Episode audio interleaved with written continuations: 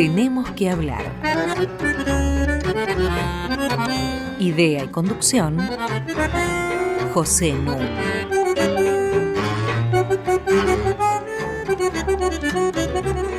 Muy buenas noches. Hoy tenemos que hablar del problema del latifundio en la Argentina. Y para eso voy a conversar con uno de nuestros mayores especialistas en estos temas. Me refiero a Roy Ora. ¿Cómo te va? Buenas noches, Pepe. Es un gusto estar acá. Muy bienvenido. Roy Ora es doctor en Historia Moderna, egresado de la Universidad de Oxford, es investigador del CONICET, es profesor titular en las universidades de San Andrés y de Quilmes, y tiene varias obras publicadas sobre temas relacionados con el agro. A partir de los terratenientes de las Pampas argentinas, pasando por los estancieros contra el Estado, e incluso escribiendo sobre un tema acerca del cual vamos a conversar no hoy, sino en otro momento, que es la historia del turf argentino. Pero hoy me interesa hacer centro en un libro que acaba de publicar en la editorial Siglo XXI y que lleva por título ¿Cómo pensaron el campo los argentinos?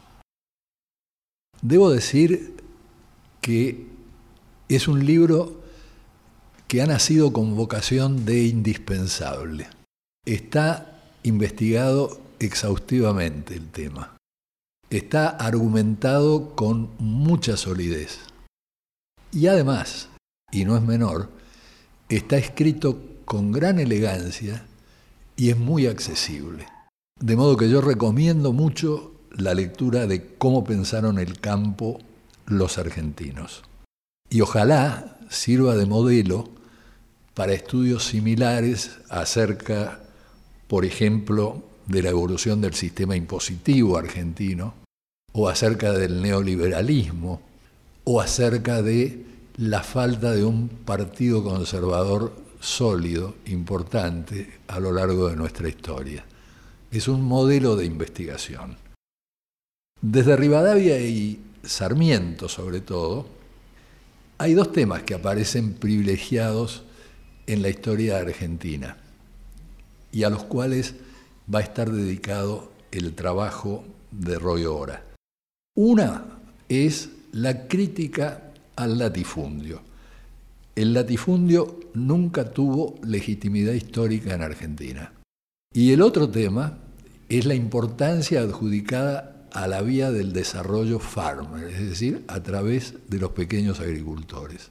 En otras palabras, fiel a lo que es un principio básico de nuestro programa, que es desmontar lugares comunes, Roy desmonta este enorme lugar común que es la convicción de que el latifundio ha sido una de las mayores rémoras que trabó el desarrollo argentino. Y me siento involucrado porque durante muchos años de mi vida yo creí eso, eso que ahora Roy Ora me muestra que no es correcto, que no es exacto. Yo lo que le voy a proponer, si él está de acuerdo, es a que sigamos una ruta que él marca bien en el libro, que es la existencia de tres grandes etapas en el tratamiento del campo por parte de los argentinos. ¿Qué te parece? Perfecto, sí, cómo no. Entonces, arranquemos con la primera etapa, que es la etapa que arranca con Sarmiento. Bueno, uno de los grandes argumentos del libro, vos lo acabas de sintetizar mejor que yo, ¿no es cierto? Y es que la Argentina es un país en el que hay grandes propiedades, la gran propiedad es un rasgo característico, y sin embargo siempre fue criticada, ¿no es cierto? No hubo ninguna edad dorada para la gran propiedad.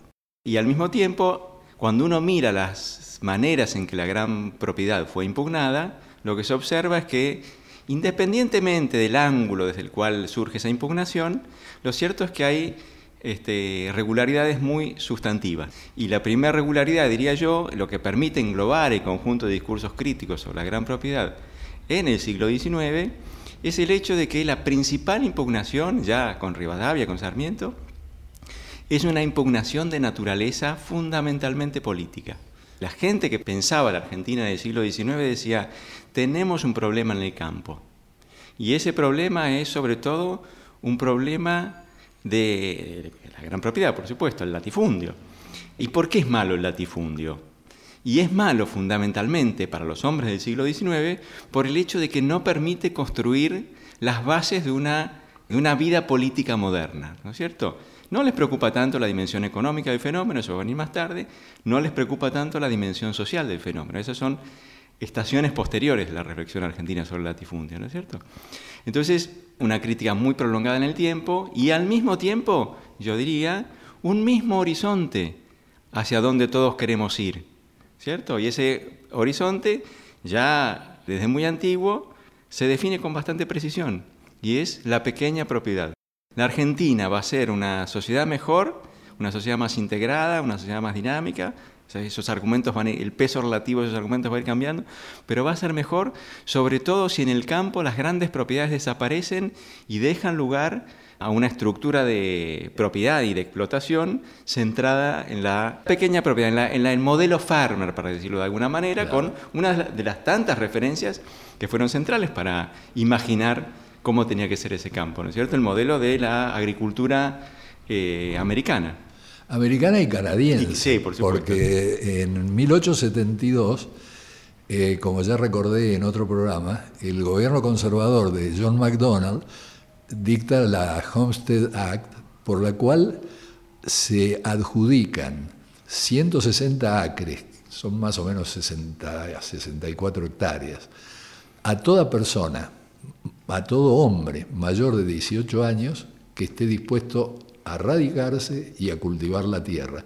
Y a toda mujer que esté a cargo de su familia y que esté dispuesta a hacer lo mismo.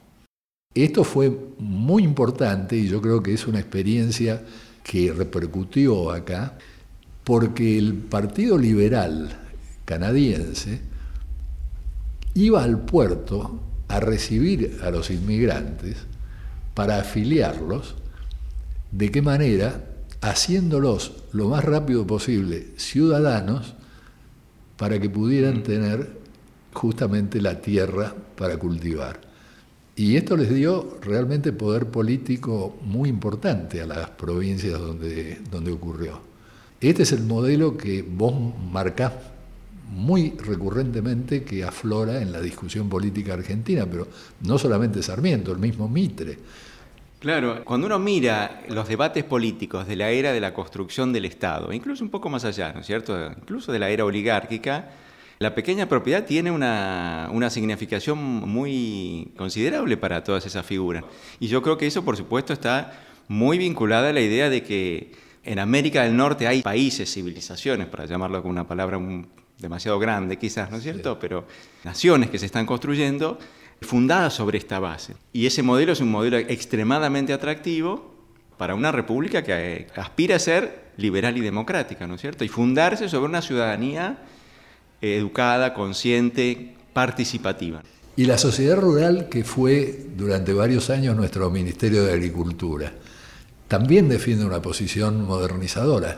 Sí, eh, cuando hablamos de la sociedad rural, hablamos de la, de la, organización de los grandes terratenientes, ¿no es cierto? Esa que nació en 1866 y que, por supuesto, tiene un programa de modernización del campo. Por supuesto, liderado por grandes productores que le asignan una enorme importancia a la transformación tecnológica y que en general por lo menos hasta las décadas del 20, 1930, ven con buenos ojos el desarrollo de la pequeña propiedad. No son enemigos de eso, no son por supuesto amigos del fraccionamiento de las propiedades existentes, es otra cosa. Una cosa es la política de los intereses, otra es la política de las ideas. Claro, y es muy importante algo que vos subrayás en el libro, y es que el latifundio no es de ninguna manera una herencia colonial. Es decir, que las grandes propiedades comienzan a desarrollarse desde la década de 1820. Claro, yo creo que esa es una diferencia importante con sociedades más aristocráticas, las cuales uno puede encontrar varias en América Latina y, y por supuesto mucho más consolidadas, más sólidas en Europa, donde la gran propiedad es como parte del orden natural de las cosas, Claro. cuando estas sociedades entran en la era constitucional, democrática, liberal, como quiera, uno quiera llamarlo, donde quiera ponerle el énfasis. En la Argentina la propiedad, la gran propiedad, es una novedad, es decir, es un fenómeno original, nuevo, surgido precisamente de la expansión del capitalismo agrario. Entonces no tiene esa legitimidad que podía tener en las sociedades europeas donde estaba asociada a una, a una sociedad diferencial. Al De- linaje. Al linaje, al poder, a la, a la preeminencia de los mejores, donde la tierra era, era mucho más que una base económica. En la Argentina comenzó a cobrar forma como una sociedad eh, republicana, bueno, los modelos con los que se pensó presuponían o aspiraban a construir una ciudadanía y parte de, la- de las eh, condiciones materiales para la existencia de una ciudadanía activa es una ciudadanía independiente, no atada por este, lazos de vasallaje de distinta naturaleza. Bueno, para acompañar nuestra conversación vamos a hacer una primera pausa musical y la música que hemos elegido para este programa es lógicamente música de nuestra tierra, pero interpretada de manera no demasiado habitual. Oigamos.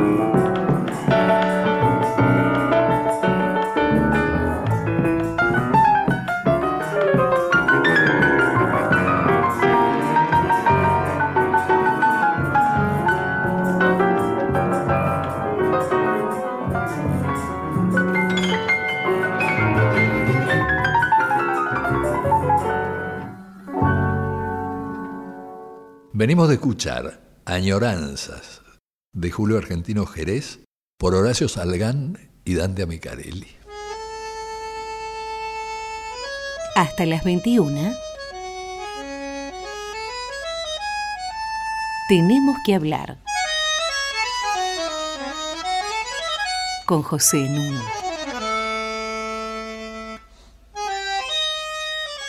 Estoy conversando con Roy Ora acerca del problema del latifundio en la Argentina. Y en este caso, de la escasa legitimidad histórica del latifundio. Desde los años 60 del siglo XIX comienzan a difundirse estadísticas. ¿Hasta qué punto avalan esto que estás diciendo? El proceso de, construcción, de formación del Estado viene también acompañado de un proceso de mejor conocimiento de muchas dimensiones de la vida social y entre otras de la, cómo es el sistema de tenencia de la tierra. Tenemos más fuentes y ahí podemos caminar con pies más firmes. Y los que han trabajado sobre ese tema, ¿qué es lo que muestran? Muestran que efectivamente hay, hay grandes propiedades. No es una ficción la idea de que la gran propiedad es un rasgo característico de la campaña pampeana. Y aclaro acá que cuando yo hablo de este tema estoy hablando de la Pampa, fundamentalmente, de la región pampeana, en particular la provincia de Buenos Aires, que es como el corazón productivo de la Argentina. Entonces tenemos grandes propiedades. ¿Y eso cuánto es? ¿Qué porcentaje del total? Un tercio, un cuarto del total. En las regiones de frontera la propiedad es más grande, por supuesto, cuanto más nos acercamos a las grandes ciudades, en particular a Buenos Aires, más dividida está la propiedad. Y los trabajos, yo diría, sintetizando muy rápido, un panorama complejo y con muchas peculiaridades, diría, la gran propiedad es un rasgo característico, pero no es la empresa dominante en la región pampeana. ¿Esto qué significa? Que hay muchas más empresas de base familiar. Esto ya viene de muy antiguo. Esas empresas de base familiar no necesariamente son empresas donde los que están al frente de esas unidades son propietarios. Porque acá tenemos un fenómeno muy característico, de la, sobre todo de la agricultura, pero también de la ganadería argentina, que es el arrendamiento. Esto distingue un poco nuestra, nuestro mundo agrario del de países de América del Norte de los que recién hablábamos. Es decir, la figura del arrendatario se vuelve muy central en la literatura. Es central, es, es, algo que ya en la época se observaba. A lo largo del siglo XIX, en general, ¿qué es lo que se dice? Se dice, el arrendamiento es bueno porque permite que gente recién llegada ponga todos sus recursos a trabajar sin necesidad de inmovilizar capital en la tierra y pueda, por ejemplo, hacer crecer la escala de sus empresas o invertir más en, maquinaria. Hay un muy lindo trabajo que cuenta un poco esa historia de un eh, historiador canadiense, a quien Pepe conoce bien, que es Jeremy Adelman. Entonces tenemos eso, arrendatarios que entran en el negocio agrícola o ganadero tratando de crecer en escala más que de ser propietarios. Y eso representa un sector muy importante. Esto permite que las relaciones entre propietarios del suelo y arrendatarios sean mucho menos conflictivas de lo que la literatura tradicionalmente enfatizó. Esto, por supuesto, para el siglo XIX. Después van a venir problemas. Fundamentalmente en 1910, 1911. Sí, claro. Yo creo que ahí hay un cambio muy significativo porque lo que se sintetiza a veces con el nombre de grito de Alcorta es la creación de una sociedad de clases donde procesos de movilidad social que hasta ese momento habían sido muy importantes, que suponían para muchos inmigrantes, por ejemplo, la posibilidad de moverse socialmente muy arriba, para otros acceder a la tierra, para otros no les interesaba la tierra, por supuesto, porque se iban a la ciudad. Se, iban a la ciudad o se volvían, se volvían a sus tierras de origen. A partir de la década del 10, el incremento muy fuerte del precio de la tierra se convierte ya en una punción sobre el ingreso chacarero. Argentina, a comienzos del siglo XX, es uno de los cinco mayores productores de cereal en el mundo. Cuando el grito de Alcorta, la situación había cambiado drásticamente para los cerealistas, para los productores de cereal, ¿no? Pero una cosa que vos subrayás es que lo que se discute ahí es el canon del arrendamiento, pero no la propiedad de la tierra. Sí, en la corta yo creo que se observa una reevaluación global del problema agrario. Y eso comienza sobre todo por, como consecuencia de estímulos como del contexto. Y estímulos del contexto son una fuerte caída de los precios, una alza de los costos. ¿Y la respuesta de los agricultores cuál es? Bueno, vamos a volver a hacer rentable este negocio. Y solo andando los años, en el curso de una década, el tema central para los agricultores pasa a ser la propiedad de la tierra, ¿no es cierto? Es decir, empiezan, me parece a mí, a percibir que se han producido cambios que son decisivos y que no son cambios circunstanciales. Y el cambio fundamental es el hecho de que el peso de la renta, de lo que tienen que pagar los agricultores por el uso de la tierra, ceder a los propietarios del suelo por el uso de la tierra, se ha convertido en una punción decisiva en un, eh, sobre sus ingresos. Sobre sus ingresos. Entonces ahí comienza una historia distinta, que también, por supuesto, uno puede asociar con fenómenos de transformación de más largo plazo. Esto en muchos casos ya es la segunda generación de agricultores. Hay gente que en muchos casos ya está más arraigada a la Argentina, que no necesariamente ve el negocio agrícola como un negocio de corto plazo. Tenemos una sociedad más articulada. El hecho de que, por ejemplo, se cree una cosa como la Federación Agraria, que va a sobrevivir y todavía sigue dando vueltas, nos está hablando de, bueno, de más incentivos para la acción colectiva y cuando uno percibe que hay más incentivos para la acción colectiva, probablemente eso está asociado al hecho de que esos actores ya se sienten parte de un escenario que no va a cambiar tan fácil. Pero tampoco la Federación Agraria toma como estandarte la reforma agraria. No, no, no, no, no hay comienzos. Desde los años 20 si ellos empiezan a decir, bueno, hay que, por supuesto, eh, lo primero que piden y insisten mucho en esto es mejores condiciones contractuales. En esa línea viene, por ejemplo, la, la, ley de arrendamientos del año 21 y unas reformas que vienen más tarde, en el año 32-33. Hemos ingresado a tu segunda etapa, la etapa en que lo dominante es el tema social. Claro. Entonces yo diría ahí, en los años, desde los años 10, ¿qué tenemos? Bueno, tenemos una sociedad muy distinta a la del siglo XIX, una sociedad donde ya el territorio que unas décadas antes se era percibido como un mundo por conquistar, ahora está poblado, está poblado de, de personas que empiezan a pensar su vida a partir de esa posición, ¿no es cierto? Y esto sucede en un momento en el que las expectativas de mejora que habían tenido generaciones anteriores se van evaporando, se van estrechando. La solución para muchos de ellos, bueno, hay, hay, un proceso de migración hacia la ciudad que empieza mucho antes del peronismo, por supuesto, pero para los que se quedan, para los que están como más invertidos en el campo, los que apuestan al campo, digamos así, el enemigo, el blanco de sus críticas comienza a ser la figura del terrateniente.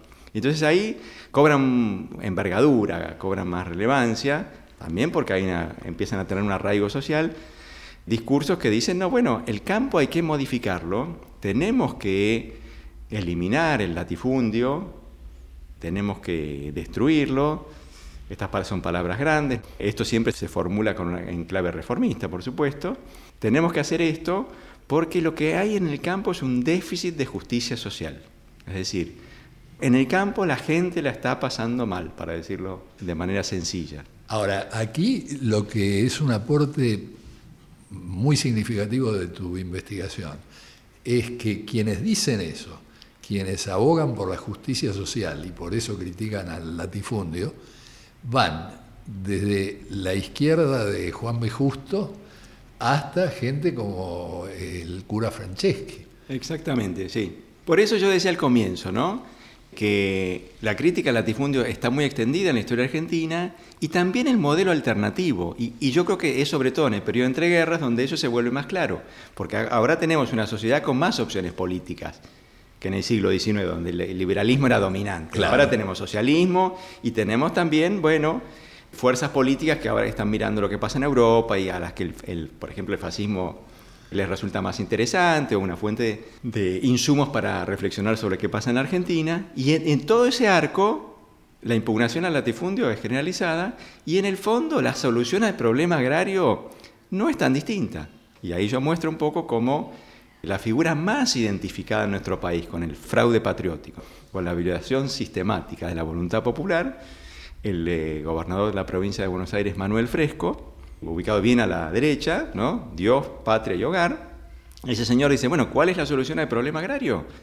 Eh, la solución es la tierra para los que lo trabajan, no para los vagos, por supuesto, hay unos componentes específicos de esa retórica, pero la división de la gran propiedad, la distribución del suelo, forma parte de un programa que tiene algunas iniciativas, y cuando uno lo mira, ¿no es cierto? Y más allá del lenguaje, diría yo, no es tan distinta de la propuesta socialista, que enfatizaba sobre todo la necesidad de distribuir la tierra y había elegido como instrumento privilegiado un incremento de la carga impositiva, ¿no es cierto? Hacer caer sobre los propietarios más grandes un porcentaje más alto de Que no es lo mismo que tierra. la expropiación de la tierra. No tiene nada que ver, porque ese, ese es un socialismo muy moderado, el de justo, en, en este aspecto, ¿no es cierto? Y todo esto sobre un telón de fondo, que es que la Argentina era un país más urbanizado que Francia, que Italia o que Alemania. Claro, yo creo que ese, ese punto es muy importante para entender qué lugar ocupa en el campo en la Argentina. Es decir, la Argentina, precisamente porque tiene una altísima productividad agraria, porque el sector más productivo de la economía es el sector agrario, eso hace posible una tasa de urbanización que es mucho más alta, comienzo del siglo XX, mediados del siglo XX, incluso más tarde, que la de Estados Unidos, la de Francia o la de eh, Alemania. Entonces el- la ciudad vive del campo, la ciudad quizás los habitantes de la ciudad son sensibles a la- al discurso crítico al latifundio, pero finalmente también ellos viven del latifundio, ¿no? Y los latifundistas viven en la ciudad muchas veces. Y, y por supuesto, claro. Bueno, vamos a hacer una pausa para reflexionar sobre todo esto y seguimos enseguida.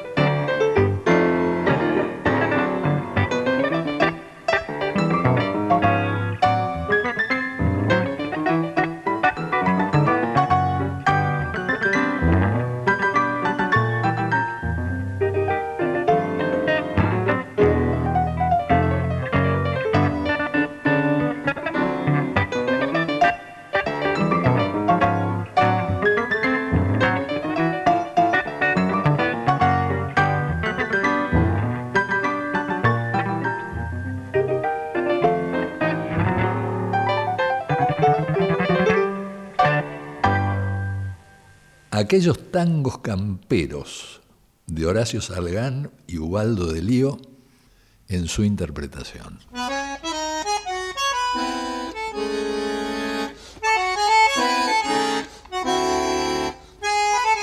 Seguimos con José Nun. Tenemos que hablar arroba radionacional.gov.ar para comunicarse con nosotros. Y todos nuestros programas, este es el número 62, pueden bajarse de la red entrando a www.radionacional.com.ar barra podcasts. Y continúo conversando con Roy Ora sobre el problema del latifundio en la Argentina. Como él viene de decir, es en el periodo de entreguerras que asume mayor virulencia la crítica al latifundio, que de todas maneras, como también nos ha explicado, no es consustancial con el campo argentino, es decir, es un campo donde hay grandes propiedades, pero no es un campo dominado por el latifundio. 1937, en su programa, la Unión Cívica Radical incluye la reforma agraria. Este va a ser el primer paso para la discusión de la reforma agraria en el radicalismo. Y vamos a ver el destino que este tema va a tener. Ha marcado Roy una cosa que a mí me importa que retengamos desde ya, que la fuerte impugnación al latifundio no vino acompañada de una fortaleza similar en punto a las soluciones, a cómo se podía resolver el tema del latifundio. Ciertamente en la izquierda la idea de la reforma agraria, que tampoco rechazaban sectores de centro y algunos sectores de derecha. Durante la Segunda Guerra Mundial, el problema se bifurca. La Segunda Guerra Mundial no fue favorable para la exportación de cereales, fue muy favorable para la exportación de carnes Así es. argentinas. Vale decir que el arrendatario va a necesitar protección y ahí viene la primera movida que es la de Castillo. Claro, cuando uno se aproxima a- al final de la década del 30, ese consenso respecto a la idea de que en el campo hay un problema social está muy extendido. La década del 30 no ofrece soluciones. Mencionamos hace un ratito uno de los puntos, una sociedad muy urbanizada. El otro que es importante es el hecho de que finalmente esa Argentina vive del campo, es el motor económico, todavía era el motor económico, en los años 30 sí era percibido. Entonces cualquier iniciativa que moviera un poco el, el- el sistema productivo era vista quizás con, con- Preocupación. este, con preocupación. Claro. Y el hecho de que no hubiera una demanda social arraigada en, el- en la sociedad tan poderosa como para empujar la agenda reformista, creo que hizo que, bueno, existiera una suerte de humor crítico, pero que eso no se podía traducir en iniciativas que verdaderamente acercaran a la sociedad hacia, hacia el modelo ideal de Farmer.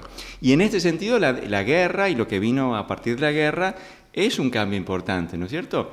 Porque el derrumbe de la agricultura de exportación en los años de la guerra, el cierre de los mercados externos, en esas circunstancias tan peculiares de la guerra, hace que crezca mucho el temor al desorden social y a la migración masiva de agricultores hacia la ciudad. Entonces el que comienza con un programa de congelamiento de arrendamientos, fija los arrendamientos impide y, e impide las expulsiones de chacareros, es el, el, eh, gobierno conservador de, De Castillo, Ramón Castillo, de. Ramón Castillo. Y eso después va a ser, va a ser continuado por la- el gobierno militar surgido en junio del 43 y después por el peronismo, que va a acentuar esa línea sin grandes inflexiones. Y eso yo creo que es muy importante porque lo que ahí sucede es que la prohibición de expulsión de arrendatarios y la rebaja de las rentas le quita intensidad al problema agrario. Y de hecho esa solución, congelamiento más prohibición de ex- expulsión, va a pervivir en la Argentina por un cuarto de siglo. Ahora, en ese momento está empezando el problema de la industria, quiero decir, del crecimiento de la industria. No me refiero a los años 40 todavía. Ya desde finales de los años 30 empieza este desarrollo y el desarrollo de sindicatos. Lo digo porque a veces se cree que Perón fue clarividente, este personaje mítico que se da cuenta dónde hay que poner el ojo. En verdad, a finales de la década del 30, va adquiriendo cada vez más importancia la dirección del trabajo, la Dirección Nacional del Trabajo. Tanto es así que Perón tiene que competir con otro coronel que quería adueñarse de la Dirección Nacional del Trabajo. Perón se da cuenta de que es un lugar estratégico, sobre todo, además, en el contexto del fascismo que sin duda influía sobre su visión de la sociedad. Lo que me parece muy interesante, 1944, Estatuto del Peón, ¿no es cierto?, dictado por el gobierno militar, pero lo que me parece muy interesante es una coincidencia. Digamos que Perón se plantea la tierra para el que la trabaja, es decir, la reforma agraria. Sí, eso es parte de su discurso de campaña. Exacto. Vale decir 1945. Sí. Y lo va a abandonar olímpicamente después de la crisis de 1951-52 en el año 53. En ese mismo año 45, los radicales están formulando la declaración de Avellaneda, bajo la hegemonía, digamos, de lo que va a ser el frondicismo. Así como Perón, entre 1945 y 1953, abandona el tema de la tierra para el que la trabaja, Frondizi, entre 1945 y 1960, hace lo mismo. Sí, en relación con eso yo diría dos cosas, siguiendo un poco en la línea de tu razonamiento. Y es que sí, ya en los años 30 los grandes problemas de la Argentina, los grandes problemas políticos de la Argentina, para muchos líderes, para los que definen o los que tienen más iniciativa, ya están en la ciudad. Entonces, eso no solamente lo ve Perón, eso es así.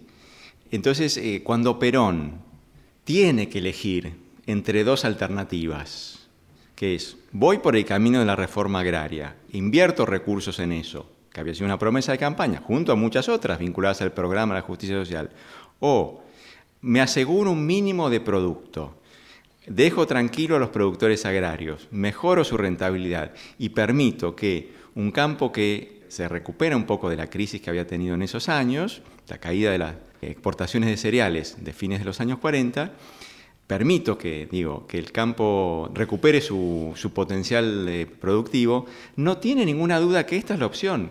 ¿Y por qué es la opción? Bueno, porque ya para entonces, me parece, la Argentina ha definido otro horizonte en el que quiere hacer verdad la promesa de no solo de justicia social, sino, digamos, de modernidad económica y social. La Argentina potencia, Es la Argentina industrial esa, ¿no es cierto? La Argentina de la sustitución de importaciones, la Argentina que, que yo creo con buenas razones dice en ese periodo, la industria es un promotor de modernidad mucho más importante de lo que puede ser el campo. Ya no estamos en los tiempos de Sarmiento o de Roca o incluso de Irigoyen.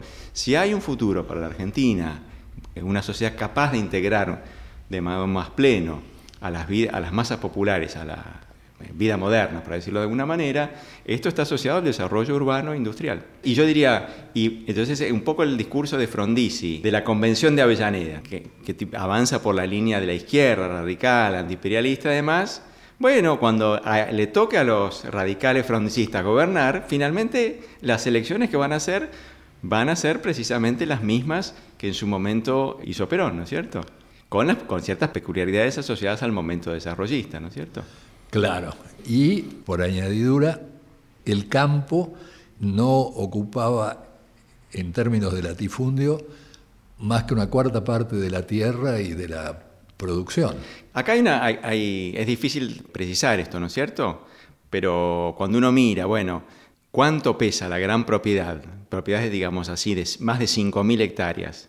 En La Pampa son importantes, por supuesto, pero ya se está dando ya viene de antes por, como consecuencia de la partición hereditaria, pero también de las leyes de congelamiento que promovieron una suerte como de reforma agraria, para decirlo con palabras de Borges, clandestina y frugal, silenciosa, propietarios que no podían disponer de sus tierras se vieron obligados a vender. Lo mismo que en la ciudad, ¿no? Lo mismo que la- con la ley de, de congelamiento de, de alquileres. alquileres, Pasó claro. lo mismo. El problema del campo perdió relevancia tanto para la discusión pública como para los actores que, que deseaban llevar a la Argentina por un camino de transformación, ¿no? Música.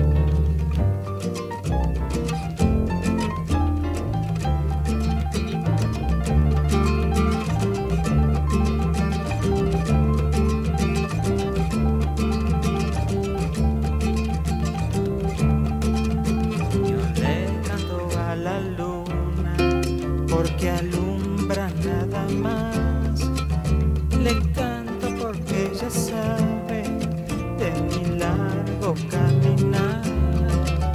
Le canto porque ella sabe de mi largo caminar. Ay, lunita tucumana, tamborcito calchaquí compañera de los ganchos por la senda del tafí, compañera de los ganchos por las sendas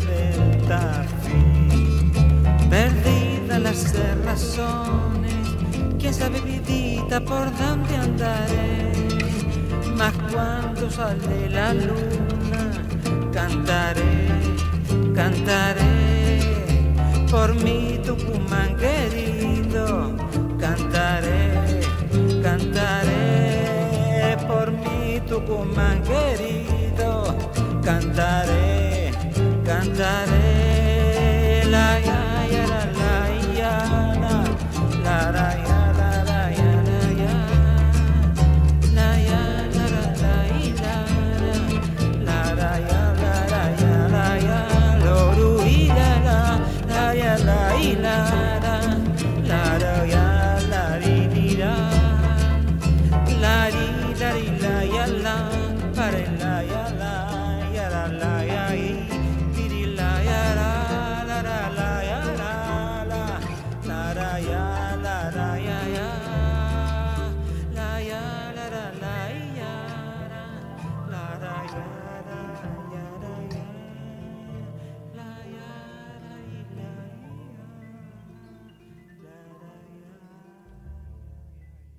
fue Luna Tucumana de Atahualpa Yupanqui en la versión del gato Barbieri.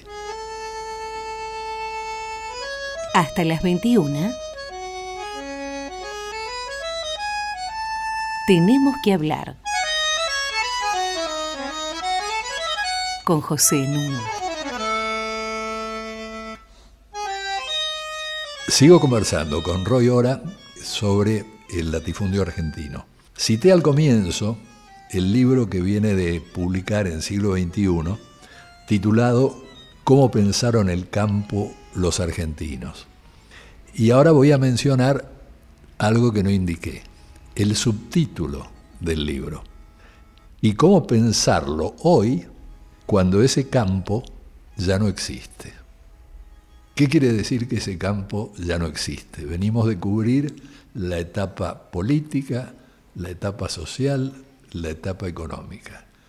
Y ese campo, decís, ya no existe. Sí, el argumento, eh, resumiendo un poco lo que decíamos sobre el periodo de, de, impugnación al latifundio en la era de la sustitución de importaciones, cuando la Argentina jugó su suerte en ese proyecto, es que el campo no era lo suficientemente dinámico como para proveer, por ejemplo, las divisas o el alimentos a bajo precio para la población urbana, y que seguía habiendo un problema en el campo, ¿no es cierto? Un problema de, de productividad, un problema de eficiencia. Y de ahí, por supuesto, entonces, iniciativas de, de reforma de distinto claro. tipo, de transformación, para poner una palabra menos importante, que incluso vinieron de gobiernos autoritarios, de Onganía, con su ley de impuestos parecidos a las, a las retenciones, ¿no es cierto? Las retenciones no se inventaron en la era K, una historia mucho más larga. Entonces, este escenario seguía siendo, yo diría en líneas generales, un escenario crítico y en los últimos 30 años yo creo que se han producido transformaciones de distinta naturaleza que nos colocan ante otros problemas del campo. Uno muy importante es el hecho de que, bueno, el rendimiento de la, de la industria volcada sobre el mercado interno ha sido menos esperanzador de lo que en su momento pensamos. Y en los últimos 20 o 30 años ha habido un regreso a la percepción, a la convicción, más extendida, menos extendida, de que el campo tiene un lugar importante en el desarrollo económico argentino, ¿no es cierto? Que puede aportar soluciones. Esto, por supuesto, también está muy asociado a dos fenómenos. Cambios en el mercado mundial. El periodo de la posguerra no fue bueno para las exportaciones de alimentos de países como la Argentina. Eran mercados, se fueron cerrando nuestros mercados, mientras que en las últimas 20 o 30 años, en esta gran era de expansión de las economías asiáticas, otra vez nos encontramos con un escenario que no diría que remeda el de la era dorada del crecimiento exportador, pero de todas maneras ofrece un horizonte de crecimiento muy atractivo que yo creo que la Argentina tendría que aprovechar. Y por otra parte, Hubo en, la, en de los años 40 y hasta los 80 una impugnación muy fuerte al retraso tecnológico del campo, una impugnación a, a, los empresarios, ¿no es cierto? Una impugnación que decía el campo es el pasado, la industria es el futuro, los empresarios agrarios no son lo suficientemente dinámicos. Y esa convicción hoy creo que, bueno, es una convicción de sectores minoritarios. Y esto, por supuesto, consecuencia del hecho de que el capitalismo agrario ha avanzado de una manera que Juan B. Justo quizás no, no, pensaba que era posible, porque todo nuestro desarrollo agrario está muy centrado en la primacía, en la importancia atribuida a la pequeña empresa. ¿no es cierto? El farmer fue, hasta las décadas de 70, el emblema del tipo de empresa que teníamos que eh, tratar de construir en el campo. Y hoy esas empresas, desde hace un tiempo, por supuesto, un par de décadas, están en franco retroceso y avanza aquello que los viejos, los marxistas, como Kautsky y algún émulo local, pensaba que iba a suceder en el campo, ¿no es cierto? Esto es el avance de la gran empresa, que además, por supuesto, en el caso argentino, es en muchos casos no una empresa propietaria del suelo, es decir, la figura que lidera muchos de los procesos de transformación, de crecimiento de la, de la agricultura, exportación, de la soja en particular, no son grandes propietarios tradicionales, sino que son empresarios que eh, arriendan tierra. Entonces se completa más la figura de la modernización del campo con empresarios que se parecen más a la figura típica del capitalista rural. mucho menos a la del terrateniente, ¿no es cierto? Mucho menos a la figura del, del rentista. Y desde la creación del INTA en adelante y de CREA y de otros organismos, un cambio tecnológico acelerado, mecanización, semillas eh, transgénicas, Sí. siembra directa. Exactamente, el campo argentino hasta los años 50 y 60 se venía atrasando, ¿no es cierto? Desde los, años, de los 30 a los 60 perdió su lugar cerca de la frontera tecnológica. Y desde la creación del INTA comenzó un proceso de, de avance de la tecnificación que en los últimos 20 o 30 años se hizo muy notable. Y esto también, por supuesto, porque los procesos de crecimiento económico siempre tienen sus víctimas, ¿no es cierto? Siempre hay que señalarlo.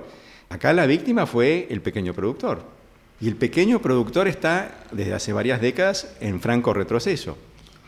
Y eso se, se advierte, eh, bueno, escuchando las- la- los lamentos de aquellos que se ven obligados a dejar la producción porque no son lo suficientemente competitivos para, para poner en explotación 50, 70, 100 hectáreas, como había sucedido quizás en tiempos de sus padres o de sus abuelos.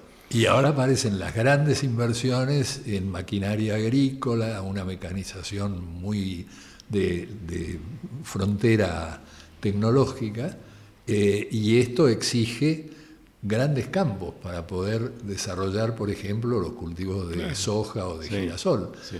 Y estos campos, como vos marcás, ya no son los campos del latifundio, ya son los campos alquilados a los pequeños y medianos productores. Sí, efectivamente es así. El cambio tecnológico ha empujado el desarrollo capitalista en el campo, ¿no es cierto?